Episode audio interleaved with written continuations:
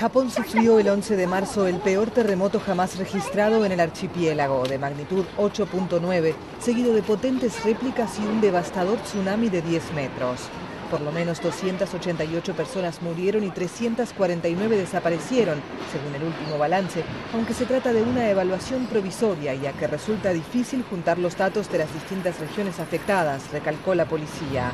En Tokio los edificios temblaron durante dos minutos y la mayoría de los habitantes se precipitaron a las calles. Japón está en el cinturón de fuego del Pacífico, una zona de actividad volcánica sobre placas de la corteza terrestre que se hunden a gran velocidad geológica, un fenómeno que acumula enormes tensiones que se liberan en forma de sismos. Tokio está situada en uno de los puntos más peligrosos de ese cinturón.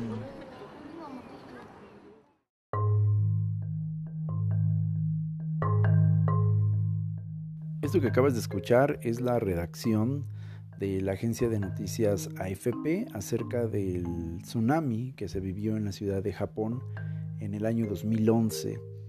Y bueno, pues fueron imágenes que le dieron la vuelta al mundo porque nos, nos mostraron precisamente lo que estaba pasando y, pudimos ver una vez más el poder de la, de la naturaleza cuando pues la naturaleza eh, reclama su espacio en, lugares donde bueno pues el ser humano ha impuesto su, presencia, ¿no? Y, a pesar de que Japón es un país eh, bastante, bastante, yo creo que reconocido a nivel mundial por ser muy cuidadoso de, los temas naturales, bueno, pues un, terremoto, un terremoto dio después pie a un tsunami y entonces se juntaron dos situaciones, ¿no? Ya el, impacto del, del, movimiento sísmico, pero después, bueno, pues desembocó todavía más fuerte con ya el tsunami porque lo que no los destrozos que no causó el movimiento de tierra sí los logró el desplazamiento de aguas. Y bueno, yo recuerdo mucho las imágenes del agua prácticamente pues tragándose eh, grandes porciones de, poblados, eh, llevándose autos, personas, destruyendo casas. Bueno, fue, fue una cosa muy impactante de ver. Y después de que pasaron estos eventos, fue muy impresionante para mí también ver cómo cuando ya el momento crítico eh, había sucedido, las calles de Japón mostraban un impresionante orden, muy muy impresionante, las gentes eh, perfectamente ordenadas, haciendo fila, colocándose para recibir la ayuda de las diferentes eh, instituciones de socorro en ocasiones esta ayuda no se brindaba eh, así en las calles, sino que se marcaban horarios para que la gente saliera de sus casas o de los refugios a recibir la ayuda. Y, se daban indicaciones muy claras de que esta ayuda empezaría a entregarse, por ejemplo, a las 2 de la tarde, y mientras se le pedía a la gente que, bueno, pues que se mantuviera en sus hogares y hay videos que fueron publicados en redes sociales, en Facebook, en Twitter, donde se mostraba el orden de la gente. O sea, cuando eran las 2 de la tarde, la gente salía de sus hogares en perfecta calma, nadie corría, nadie aventaba, nadie trataba de decir yo llego primero para que a mí me toque primero, porque a lo mejor ya no alcanzo, no, sino salían ordenadamente de sus edificios, de sus casas, y se colocaban en la fila eh, para recibir la ayuda. Mucho más interesante era ver todavía que los ancianos eran colocados de manera natural, sin necesidad de que hubiera eh, gente organizando o diciendo a alguien con uniforme, dando las instrucciones eh, que así fuera. La gente por sí misma, la sociedad por sí misma, colocaba a los ancianos y a las personas con alguna situación de discapacidad motriz al frente de las filas. Si había personas embarazadas, o sea, naturalmente también las dejaban. Era, para mí fue muy sorprendente ver el orden con el que el pueblo japonés se condujo para recibir la ayuda, desde mantas, desde ropa y desde luego alimentos y por supuesto medicamentos. Nunca en las imágenes se veía caos, ni tampoco se veía desesperación, claramente se veía tristeza, se veía em, pues cierta sensación de, desesperanza, claro, porque mucha gente, repito, perdió sus, sus, casas, sus autos, pero no se veía caos en las calles. Eh, los departamentos de limpieza eh, en Japón, bueno, resultaron ser impresionantes. Em, una vez que las labores de rescate comenzaron, los departamentos de limpieza se encargaron de tener la ciudad muy limpia. Eso a mí me llamó mucho la atención. Yo viví el terremoto del 1985 y también el del 2017. Y debo de decir que aquí en mi Ciudad de México, bueno, la basura y el caos eh, generado por, por todos los, los escombros y todo esto, eh, la basura, todo, la gente que se quedaba en las calles y después dejaba pues platos de comida, cosas así, pues eran como muy comunes de verse todavía una o dos semanas después, ¿no? Sin embargo, en, el tsunami de, Tokio, allá en el 2011, yo recuerdo que a la par de los rescatistas, el ejército y la policía que andaba muy activa, obviamente rescatando sobrevivientes, eh, haciendo labores de, rescate y muchas cosas, el departamento de limpieza de, Tokio se encargó de mantener las calles muy limpias. Tan limpias que yo recuerdo muchísimo que cuando eh, se mostraban las imágenes del agua, eh, los remanentes del agua yéndose por el drenaje, el agua se veía limpia, eh, a excepción de aquellas partes donde obviamente, bueno, había arrastrado grandes porciones de tierra por estar cerca de laderas o cosas así, el agua en las calles se veía limpia, o sea, no veías, no veías coladeras tapadas, no veías tampoco eh, bolsas, eh, no veías bolsas de plástico, no veías cachos de papel, no veías nada, o sea, no, no veías, e, era como estar viendo como un canal de río muy transparente, muy limpio. Y eso me llamó la atención, o sea, el, sistema de drenaje en Japón estaba tan perfectamente limpio y bien depurado y la gente no tiene la costumbre de tirar basura que por eso la ciudad muy rápidamente pudo ser drenada de manera eh, casi natural cuando obviamente pues, el mar ya se dio porque el sistema de drenaje estaba muy limpio, bastante limpio. Y lo más impresionante de esto fue ver precisamente la, forma en la que la gente se, condujo todo el tiempo. Se compartían, se, platicaban, se unían, se apoyaban. Y nunca se vio caos en la ciudad a pesar de que fue una situación muy devastadora, a pesar de que hubo muchos muertos, como ya escuchamos en la nota de AFP pero nunca se vio en la gente caos, nunca se vio terror, ni nunca se vio una cuestión de que la gente empezara a tomar conductas eh, destructivas. Cuando comparo lo que pasó en Japón y luego comparo lo que ha sucedido en otros países donde también ha habido situaciones eh, de tragedias naturales, y, los noticieros nos muestran imágenes de la gente en caos, llorando. Por ejemplo, aquí en mi México, ¿no? Ha habido diferentes momentos donde hemos sido, eh, pues, eh, enfrentados a situaciones de la naturaleza. Y yo recuerdo ver siempre casi imágenes de gente llorando, eh, la gente muy desesperada, pidiendo ayuda de manera muy dramática, los políticos, no nos dejen solos, por favor, los reporteros narrando historias dramáticas y, con música que pues prácticamente parecen películas eh, coreanas, ¿no? Con música y sentimiento y todo, y, la gente mostrando caras tristes y todos sintiéndose desesperados y angustiados y, y asolados.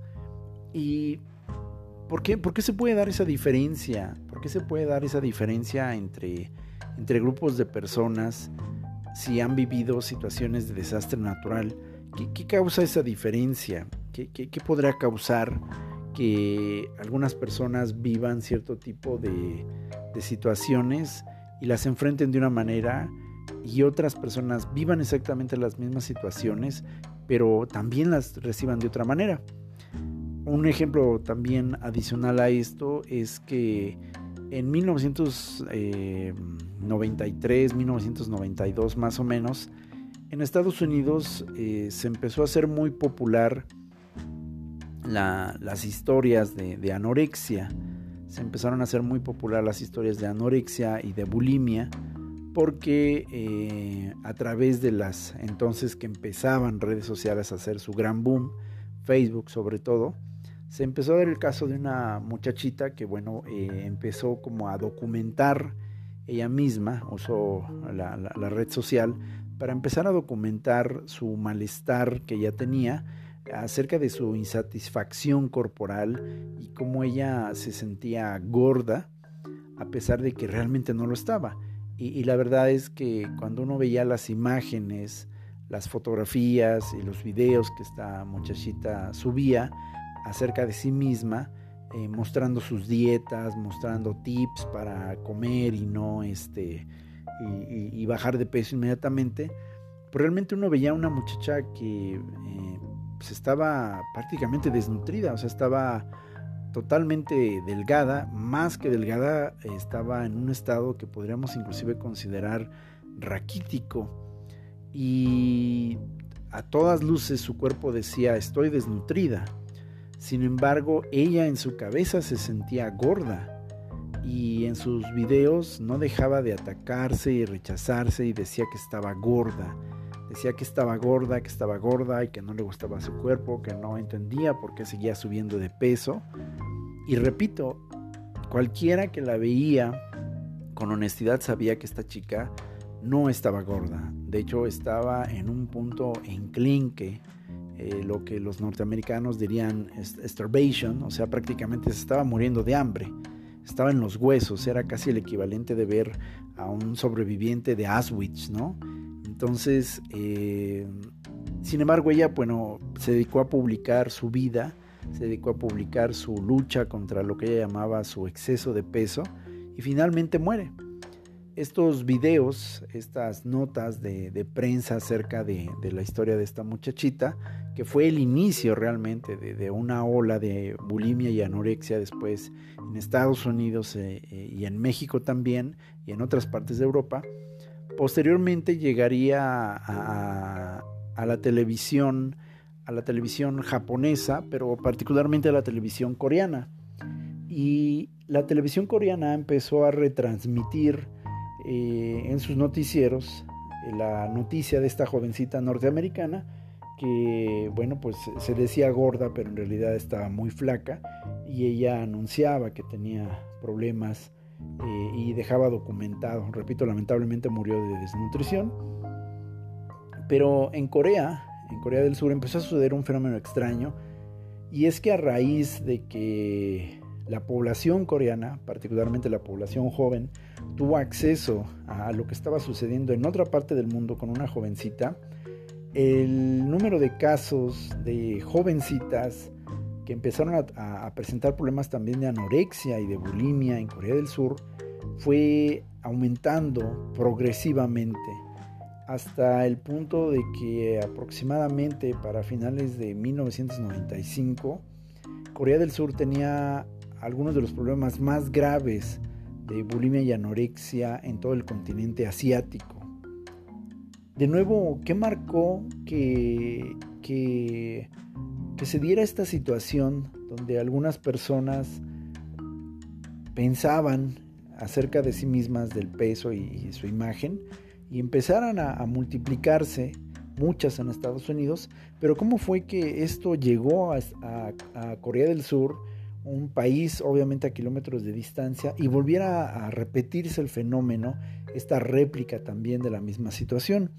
Bueno, esto tiene una explicación y esta explicación es lo que, lo que, los, eh, lo que los psicólogos llaman el contagio social. Y yo quiero abordar en este episodio el conocimiento de lo que es el contagio social, porque creo que nos va a permitir entender muchas de las situaciones que estamos viviendo actualmente sobre temas muy llenos de luz y también muy llenos de sombra.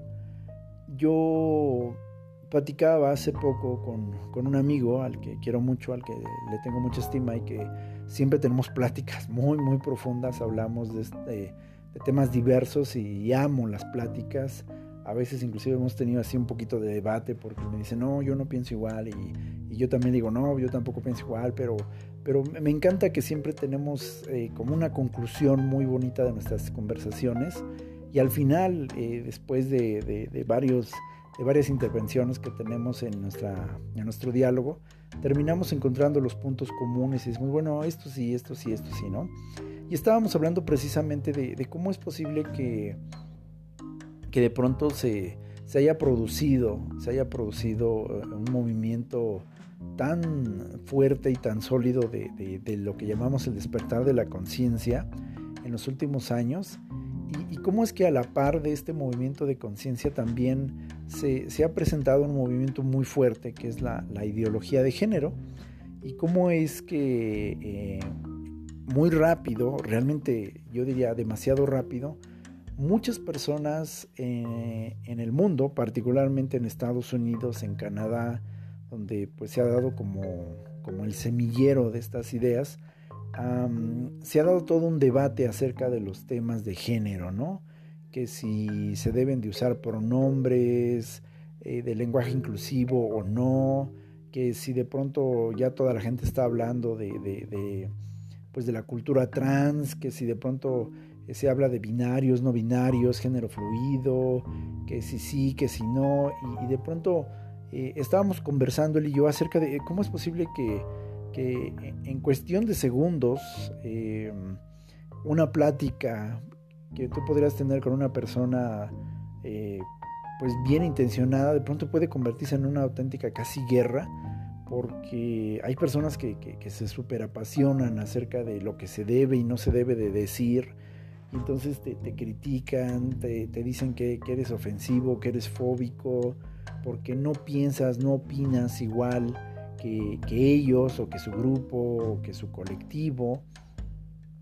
Y, resulta muy incómodo de pronto tener eh, conversaciones con cierto tipo de personas, con ciertos grupos de personas, porque te, censuran cuando hablas de cierta forma. Y yo he visto, eh, particularmente en Twitter y en algunas redes sociales, lo difícil que está siendo para muchos profesores hoy en día dar clases en sus salones de clase. Y, está sucediendo a todos los niveles, principalmente a nivel secundaria y obviamente pues a nivel de lo que serían las preparatorias, pero inclusive las universidades, donde los maestros son interpelados directamente por los alumnos acerca de lo de, que no hablen de cierta forma, les exigen que digan ciertas palabras, les reclaman, les gritan, eh, sabotean sus clases, los denuncian, les, les, levantan auténticas demandas por supuesto discurso de odio, por ataque de no sé qué, de no sé cuánto. Y las autoridades educativas inclusive han cesado ya de sus funciones docentes a maestros y maestras que son prácticamente saboteados por grupos de alumnos que resulta que tienen el respaldo de ciertos colectivos, de ciertos grupos, y, les hacen marchas, les hacen plantones, cierran escuelas, eh, atacan directamente a esos profesores y profesoras, les lanzan objetos, eh, eh, interrumpen sus clases. Y hay videos de esto sucediendo en Estados Unidos y en Canadá, repito, principalmente en Estados Unidos. Y uno se pregunta cómo es posible que de pronto eh, todos los jóvenes de, una generación estén siendo o pensando, diciendo eh, lo mismo, repitiendo las mismas palabras y comportándose de maneras similares, gritando, llorando, acusando ofensa, acusando crimen de odio, acusando fobia. Y esto es algo que de pronto las generaciones más grandes eh, también mm, mm, se sienten sorprendidas, se sienten realmente desconcertadas porque dicen, pues ¿qué pasó? O sea, ¿qué traen todos los jóvenes? Que ahora todo les ofende, todo les duele, nada les gusta y ya no puede uno hablar, ya no puede uno decir porque pues todo es ofensivo.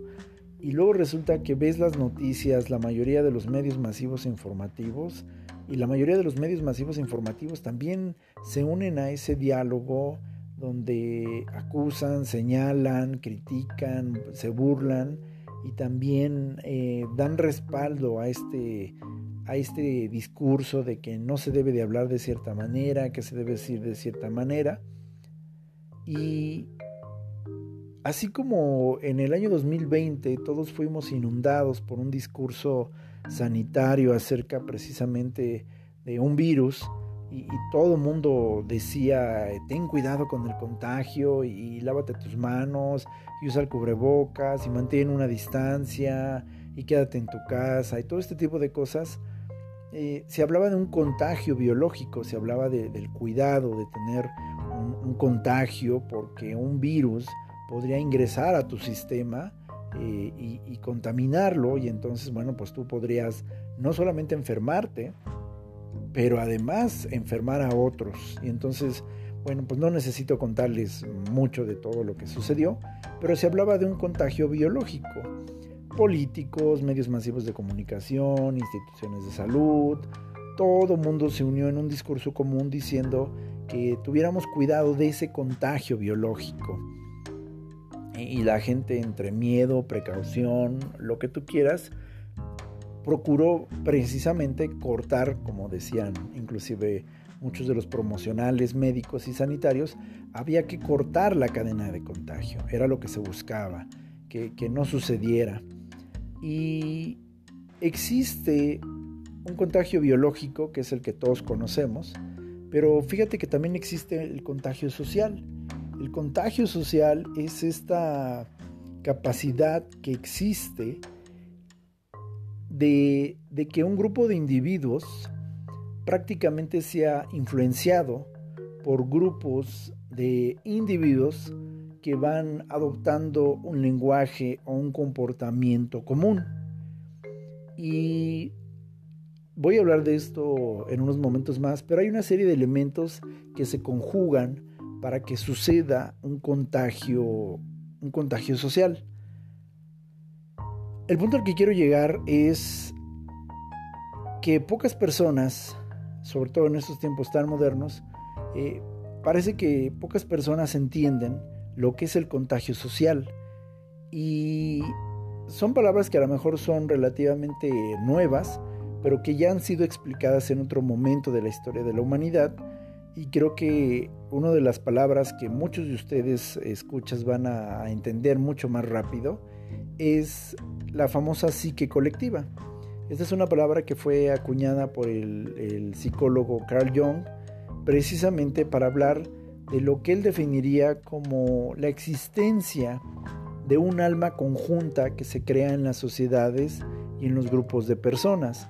Es decir, así como el individuo tiene una psique, tiene un alma propia que rige pensamientos, ideas que finalmente se trasladan al mundo de las acciones y de las emociones, así se crea también una psique colectiva.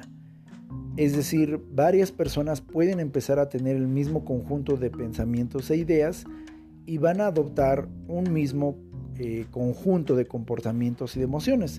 El ejemplo creo que más práctico pues es de una familia. Todas las personas que conviven en un mismo hogar durante más de 24 horas, eh, constantemente, padres e hijos, tú te vas a dar cuenta que empiezan a comportarse de una manera similar. No solamente se ven similares porque tienen obviamente una carga genética que los hace verse iguales, pero te vas a dar cuenta cómo, cómo tienen un estilo. Cada familia tiene su, su forma particular de ser. Se visten eh, con ciertas marcas de ropa, utilizan cierto tipo de colores en su casa o en su vestimenta, eh, gustan de adquirir cierto tipo de, ropa, de utensilios, van a lugares eh, específicos y esto es una especie de contagio social. Los, los hijos empiezan a adoptar patrones de comportamiento de los padres. Por ejemplo, en un hogar donde se acostumbra a decir muchas groserías, albures y cuestiones de este tipo, los hijos imitan este tipo de conductas muy rápidamente porque ellos eh, aprenden o se contagian socialmente de que eso es así porque en su casa se hace Y esto se refuerza cuando ven a sus amigos, a sus familiares que también lo hacen. Entonces se produce un contagio social mayor porque ahora los niños dicen, ah, bueno, en mi casa lo hacen, en mi salón lo hacen, mis vecinos lo hacen y prendo la televisión y veo que la mayoría de los programas que yo veo, que yo tengo acceso, también se hace. Entonces, ah, wow, pues entonces esto, esto es lo bueno, esto es lo que tiene que ser y se produce ese contagio social. Otro ejemplo muy claro de contagio social pues son los grupos de fans de los artistas. Un grupo musical o un cantante empieza a tomar notoriedad en el mundo del espectáculo y hay un grupo de personas, hombres o mujeres o mixto, que se sienten muy atraídos al talento de esta persona, de esta cantante o de este grupo y empiezan a generar lo que se conoce como grupos de fans o admiradores, donde después de un rato, después de unos meses, dependiendo de la popularidad del artista o del grupo, pues de pronto todos ya se empiezan a vestir igual, ya empiezan a adoptar cierto tipo de peinado, cierto tipo de vestimenta, eh, adoptan como pequeños mini rituales donde todos repiten una frase común que puede ser el título de una canción o los nombres del grupo, de los integrantes del grupo, del cantante. Se crean eh, este tipo de, fandoms, ¿no? Como les dicen ahora, y, es gracias al contagio social. El contagio social tiene una característica muy importante y es que no tiene limitación geográfica. Y el contagio social trabaja tan rápido que puede, como un virus biológico, distribuirse a enormes cantidades geográficas a pesar de que haya gran distancia social, es decir, hasta cultural. A lo mejor la gente, y voy a poner un ejemplo que espero que, sea muy comprendido, por ejemplo, el, famoso grupo de K-Pop eh, BTS. Este grupo, bueno, pues es un grupo surcoreano que se hizo famosísimo, particularmente durante el tiempo de la pandemia, porque pues eh, revolucionó la forma en la que la música coreana se distribuyó ya teníamos algún exponente previo como Psy, pero eh, BTS, bueno, pues llegó a más gente porque a diferencia de Psy, que pues, era un adulto, un señor comportándose muy adolescente, pues BTS era un grupo de jóvenes y entonces los jóvenes se identificaron mucho más con, este, con este grupo que obviamente con un señor. Y muy pronto millones de, jovencitas en todo el mundo se, se, identificaron con las letras, hay que decir que tiene letras muy buenas, se identificaban con las letras, con el estilo, con la música de BTS y a lo mejor en Corea tienen cierto tipo de, cultura acerca de lo que se debe o no se debe en cuestiones sociales, pero el contagio social es tan grande que puede llegar a países como México o Estados Unidos, donde a lo mejor la cultura dice que aquí sí se puede, lo que allá no se puede, pero sin embargo el factor común que une al contagio es el mismo agente, ¿no? En biología se habla de, del agente, el agente biológico como el virus, pues, y en el caso del contagio social también se habla de un agente, el agente común, el agente eh, que, une, que cohesiona a todo ese grupo de personas.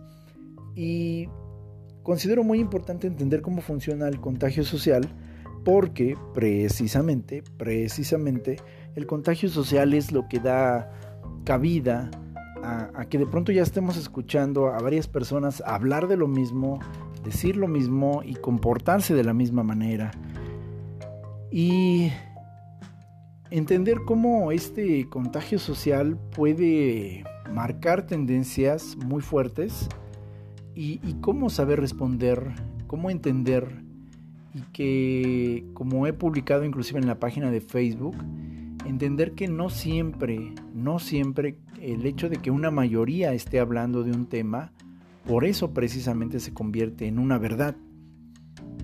Me preocupa mucho en temas de conciencia y en temas también de, justicia social que estamos regresando a los tiempos del pensamiento de colmena, lo he dicho en otros episodios anteriores, y esta tendencia que tiene nuestra sociedad moderna, pero sobre todo los jóvenes y sobre todo los niños, están siendo muy educados a través de los medios masivos de comunicación para adoptar el pensamiento de colmena.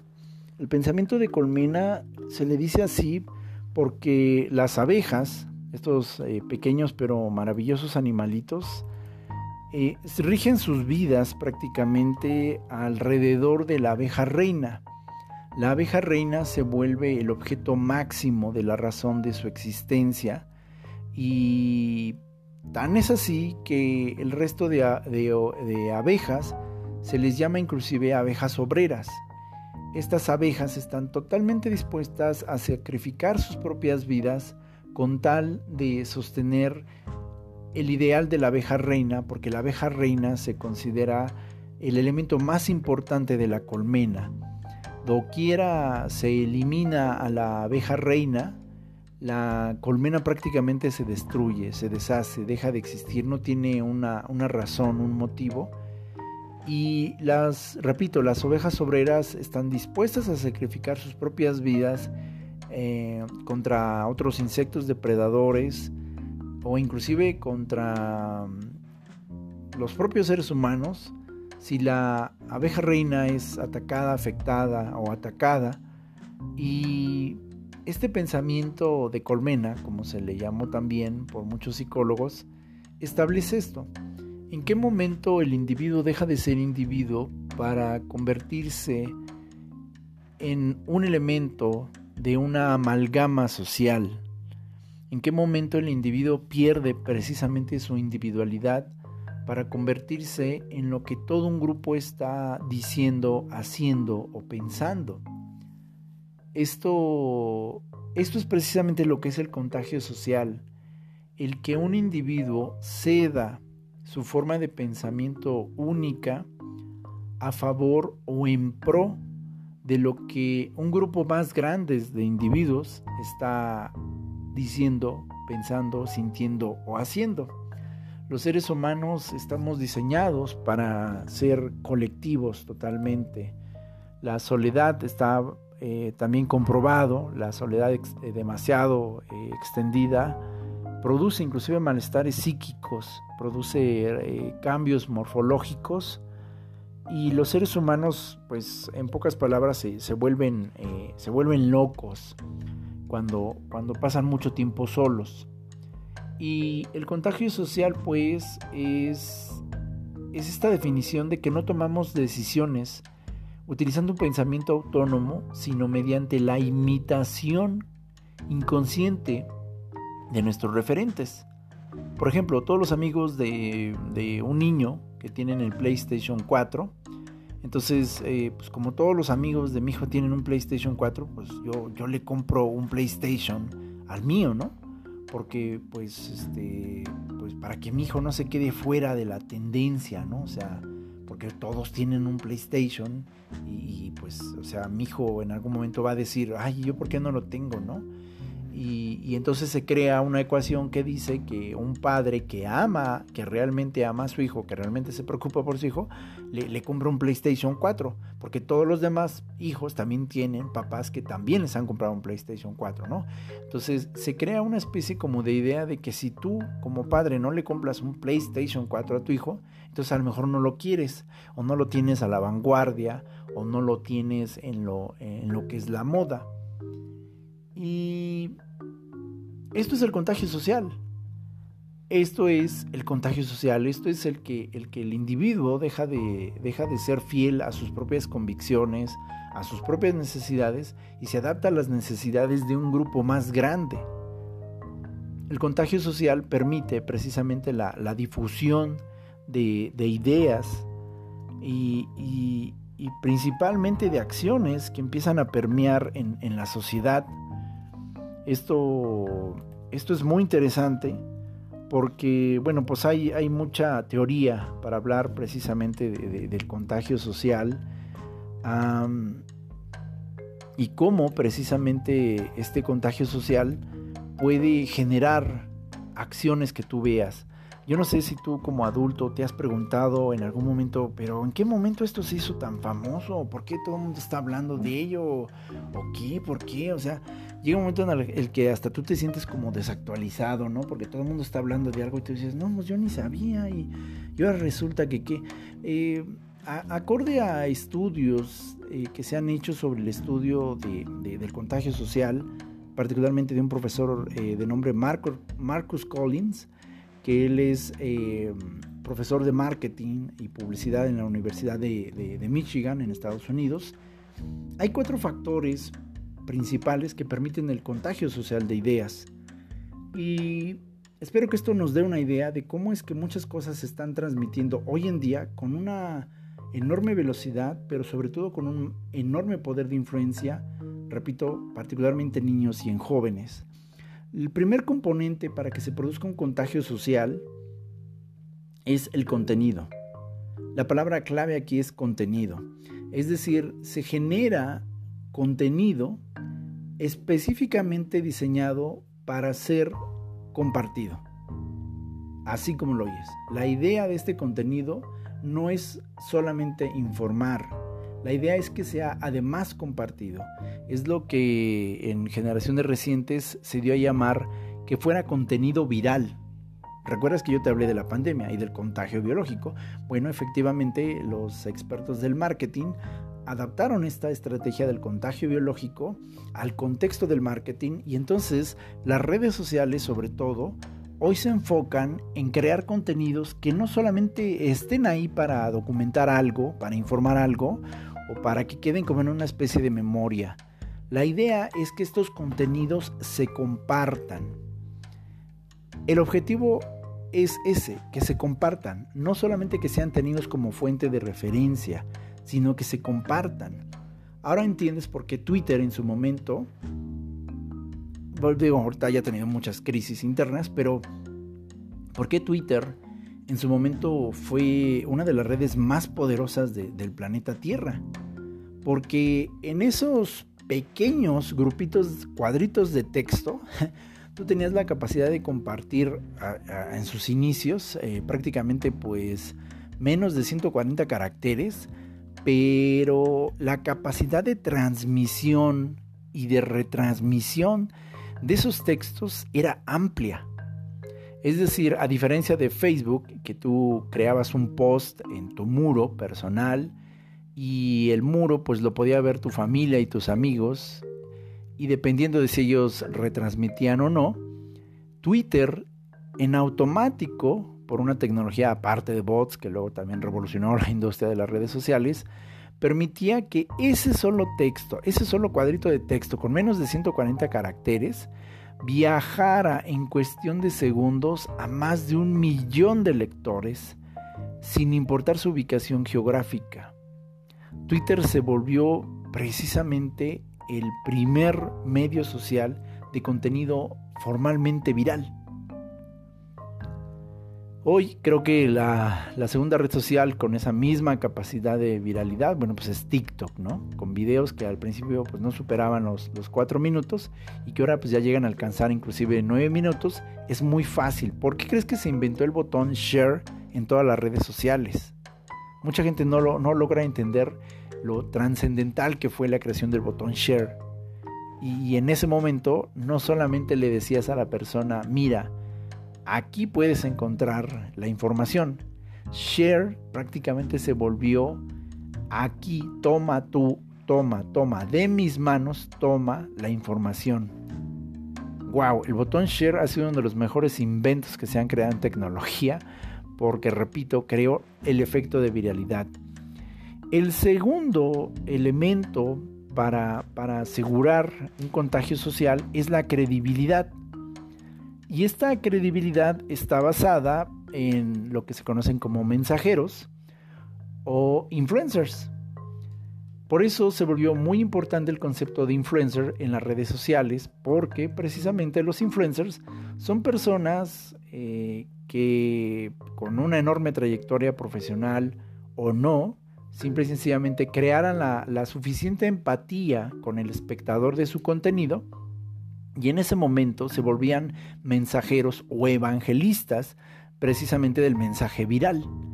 Entonces, lo siguiente que se necesita para crear contenido de contagio social es que la persona que está hablando tenga la capacidad de crear esa confianza en un grupo de personas que se sentirán motivadas a decir, ah, pues yo sí le creo, yo sí le creo, y entonces como yo sí le creo, voy a volverme indirectamente un evangelista de esta creencia de esta persona y entonces la comparto. Esa es la razón por la cual también los, eh, los grandes emporios informativos de canales de noticias se adueñaron prácticamente ya de las redes sociales y por eso hoy las redes sociales hace mucho tiempo que dejaron de ser redes sociales per se y se han vuelto en auténticas redes de comunicación porque los noticieros se apropiaron de las redes sociales y bueno, pues las redes sociales eh, utilizan el respaldo de AFP, routers y otras empresas que son reconocidas por su valor histórico. Y entonces tú dices, ah, pues si AFP o routers eh, promueven de manera viral una noticia, pues debe ser creíble, porque AFP y routers pues llevan muchos años en el periodismo. Entonces como ya llevan mucho tiempo, pues son creíbles. ¿Sí me explico? Se crea este, este componente. El tercer componente es lo que se conocen como los covers, es decir, la capacidad de crear versiones e interacciones temáticas. Se busca que tú interactúes con el contenido. Por eso, el gran siguiente eh, éxito de las redes sociales fue crear los campos de comentario. Así es, el replay se volvió el elemento que a diferencia de un libro, por ejemplo, si alguien te decía, no, es que yo acabo de leer un libro que me impactó, lo pueden encontrar en la librería Vasconcelos, ¿no? O pueden entrar a esta página y ahí lo van a leer, pero tú entrabas a la página y pues resulta que pues nada más venía un artículo impreso y, tu, única función era ser el lector, ¿no? U oyente en todo caso. Tú no tenías derecho de réplica, tú no podías hacer eh, tu propia opinión. Y lo mismo, si tú ibas a la librería, pues tú leías el libro y decías, ah, bueno, pues mi opinión es esta, pero ahí se quedaba. O sea, tú te quedabas con la opinión de tu libro y a menos que alguien te preguntara o que tú quisieras compartirlo en un grupo con amigos o familiares, nadie más se enteraba de tu opinión respecto de ese libro o de esa lectura. Sin embargo, cuando las redes sociales incorporan las cajas de comentarios, Uf, aquello se volvió súper interactivo y de hecho te vas a dar cuenta que todas, absolutamente todas las redes sociales tienen un cajón de comentario. Algunos más agresivos, algunos más empáticos, algunos como que tú quieras, pero esa simple cajita de comentarios se volvió el medio para crear la interactividad, es decir, Ahora los dos formamos parte de un diálogo. Yo te digo mi punto de vista y tú tienes inmediato el derecho de réplica y tú dices si te gusta o no te gusta e inclusive me calificas con un botón de like o de dislike o añades cómo te hace sentir esto que te digo. Wow, o sea, la ingeniería social aplicada al marketing se volvió muy interesante. Además, además, otro elemento de este contagio social es lo que se conoce como el complemento. Es decir, un contenido para que, para que pueda crear esta cuestión de contagio necesita tener una justificación. ¿Qué, qué hace, ¿Qué hace que este contenido justifique mi retransmisión? Y bueno, la justificación, la justificación para que la gente se involucre en el reenvío de este contenido que se vuelve después eh, de contagio social, es porque muy seguramente apoya una forma de pensamiento similar, una forma de emoción particular. Y entonces eh, esto explica por qué hoy el tema de la ideología de género es prácticamente viral. Literalmente es un virus. La ideología de género es un virus hoy en las sociedades modernas y mucha gente piensa eh, bajo la influencia de este virus y hoy estamos escuchando prácticamente cosas como lo que les he platicado en episodios anteriores, que finalmente pues un hombre también puede llamarse mujer o que un niño de 5 años diga que, no necesariamente es niño o niña, sino que él decidirá si es niño o niña cuando cumpla, pues, no sé, mayoría de edad. Y uno se pregunta, pero ¿cómo es que la gente puede estar pensando así? Ah, pues precisamente porque la, la parte del complemento es esto es un argumento que me permite sostener una idea que yo también tengo y que mi grupo también tiene. Entonces cualquier persona que piense igual, que sienta igual, bueno, pues la voy a apoyar. ¿Y como la apoyo? Retransmitiendo su contenido.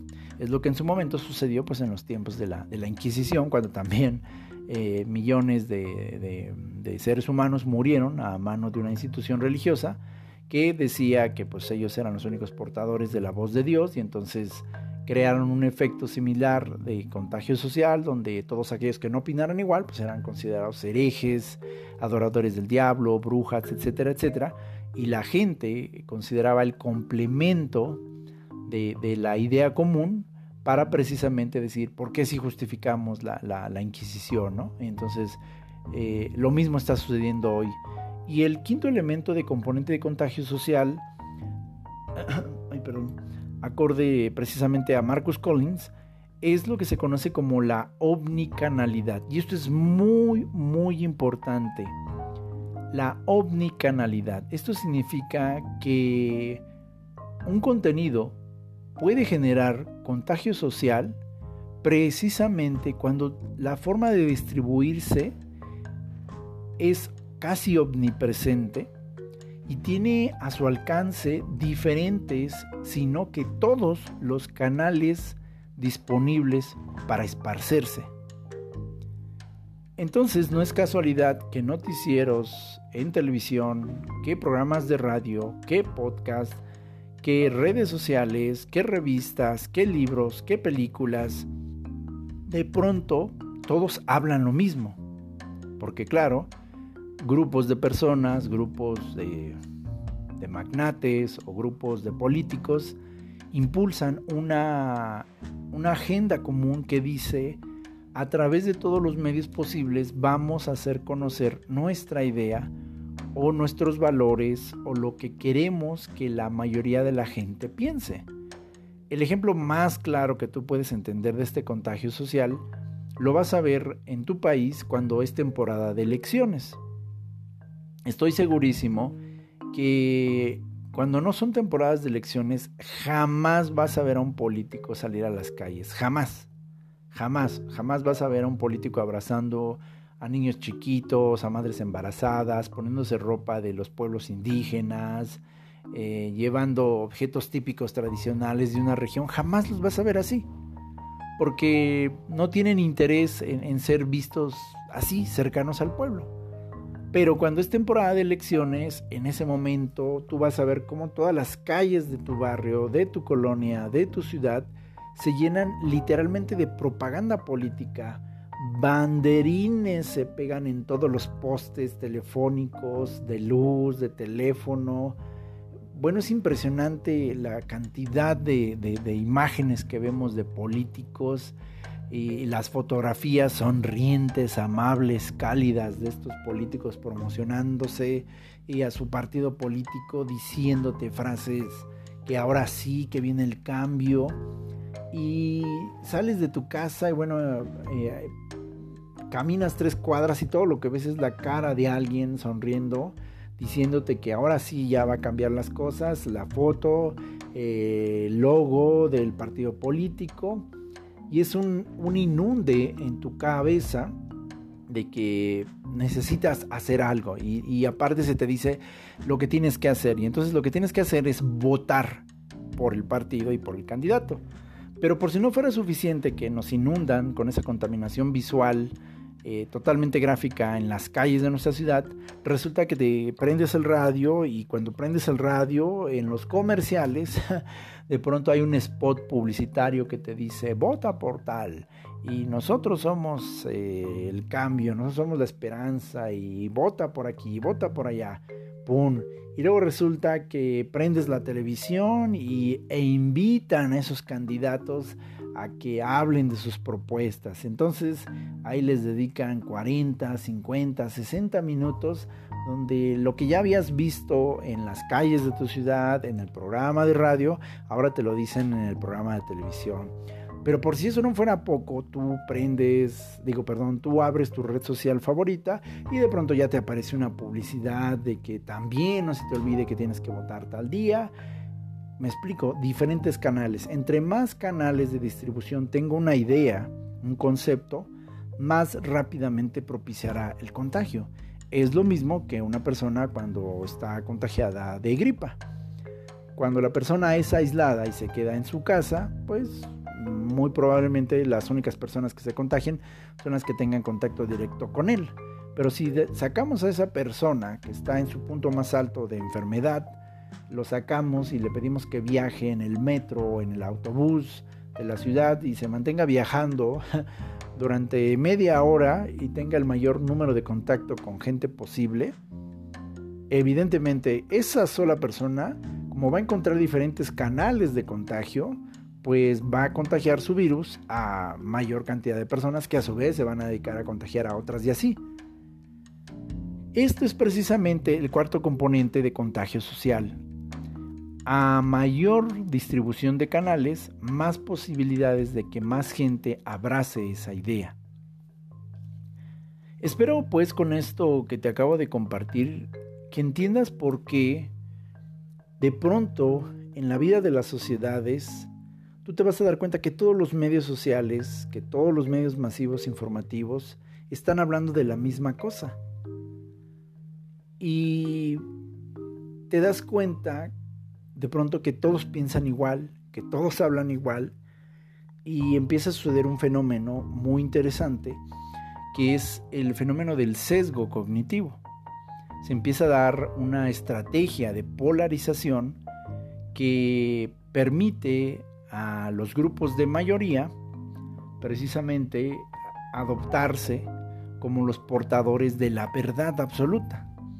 De esta manera, cuando muchas personas están diciendo que el cielo es verde, se crea una tendencia que puede llevar a las personas a atacar a cualquier persona que afirme que el cielo no es verde.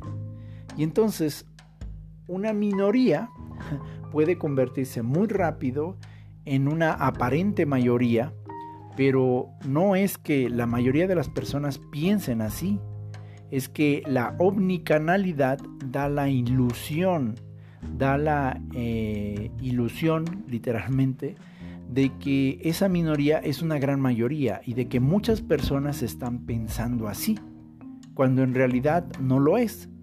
Pero el contagio social hace creer, magnifica la idea de que muchas personas o que todas están pensando igual y esto puede ser muy rápidamente utilizado para difundir agendas de cualquier tipo, políticas, religiosas o lo que estamos viendo en estos tiempos, muy ideológica. Y esto se respalda cuando se tiene el valor ahora de un peso legislativo, judicial o político. La gente puede pensar como sociedad lo que quiera, Repito, esto no lo hace necesariamente la verdad, pero un grupo de ideas comienzan a ser socialmente aceptadas y además cuentan con respaldo jurídico o judicial, entonces estas ideas, aunque no sean necesariamente verdad, por el simple hecho de ser masivas y además respaldadas por un poder judicial o legal, pueden implementarse ahora en una sociedad como una nueva forma de realidad, como una nueva forma de verdad. Esto es lo que se conoce también como una ventana de Overton, como algo que antes no era socialmente aceptado, puede muy rápidamente, aproximadamente en un lapso de, de 20 a 30 años, ser aceptado por la siguiente generación. Quiero concluir este episodio solo invitándote a que reflexiones acerca de por qué crees lo que crees, como en su momento dijo eh, el famoso influencer Diego Rusarín. ¿Por qué crees lo que crees? ¿Lo que llevas creyendo en los últimos 10 años realmente es algo que tú has decidido creer? ¿O es algo que aprendiste sin darte cuenta que tenías que creer? ¿En qué momento empezaste a defender a un personaje o a un grupo? ¿Te diste cuenta qué te llevó a empezar a defender a un personaje o a un grupo? ¿Por qué lo defiendes? ¿Has investigado por tu propia cuenta cuál es la historia detrás de ese personaje o de ese grupo? Cuando te presentan a un grupo como víctima de la sociedad o de otros grupos, ¿Has investigado por tu propia cuenta también qué es lo que ese grupo que se dice víctima ha causado de males a la sociedad o a otros grupos? o solo te estás dejando llevar por la idea de que tal grupo o tal persona es víctima y entonces tú te alías emocionalmente a la persona o al grupo. Recuerda que toda narración tiene de menos dos versiones. Siempre debemos de confirmar, de conocer la otra versión de la otra persona. Un último ejemplo que tengo ya para, porque se me está acabando el tiempo. En toda relación de pareja, siempre que una relación de pareja termina, siempre vas a escuchar que él o ella hablan mal de la otra persona. Es que era una mala persona, es que esto, lo otro, es que... Y entonces, si tú no eres objetivo, tú te vas a inclinar por la persona con la que tienes más cercanía. Y tú puedes llegar a sectarizarte de tal manera que pienses que solamente tu amiga, tu amigo, eh, el dolor que te está contando es el único válido y que la otra persona es mala, cruel, perversa y que sí es cierto, tú te empiezas a liar y dices, ay sí, maldito, maldita, ¿no? Pero ¿qué pasa cuando te das la oportunidad de escuchar la versión de la otra persona? Descubrirás que tu amiga, que tu amigo no es tan víctima ni tan pobrecito como te decía y que también había otras cosas que conocer. Concluyo pues este episodio para invitarnos a reflexionar por qué grupos de personas reaccionan de una manera, como sucedió en Tokio, y por qué otras no, por una situación de contagio social. Nunca olvides la enorme influencia que el grupo tiene sobre de ti como individuo. Es muy importante. La pregunta que cierra este episodio es, ¿estás realmente pensando por ti? o llevas rato pensando por alguien más.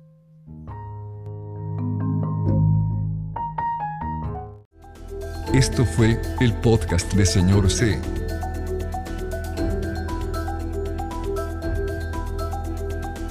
Gracias por tu tiempo y tu presencia.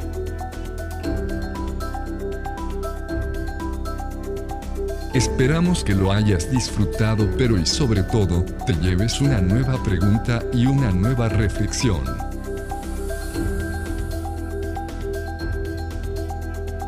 No te decimos adiós, sino hasta la próxima.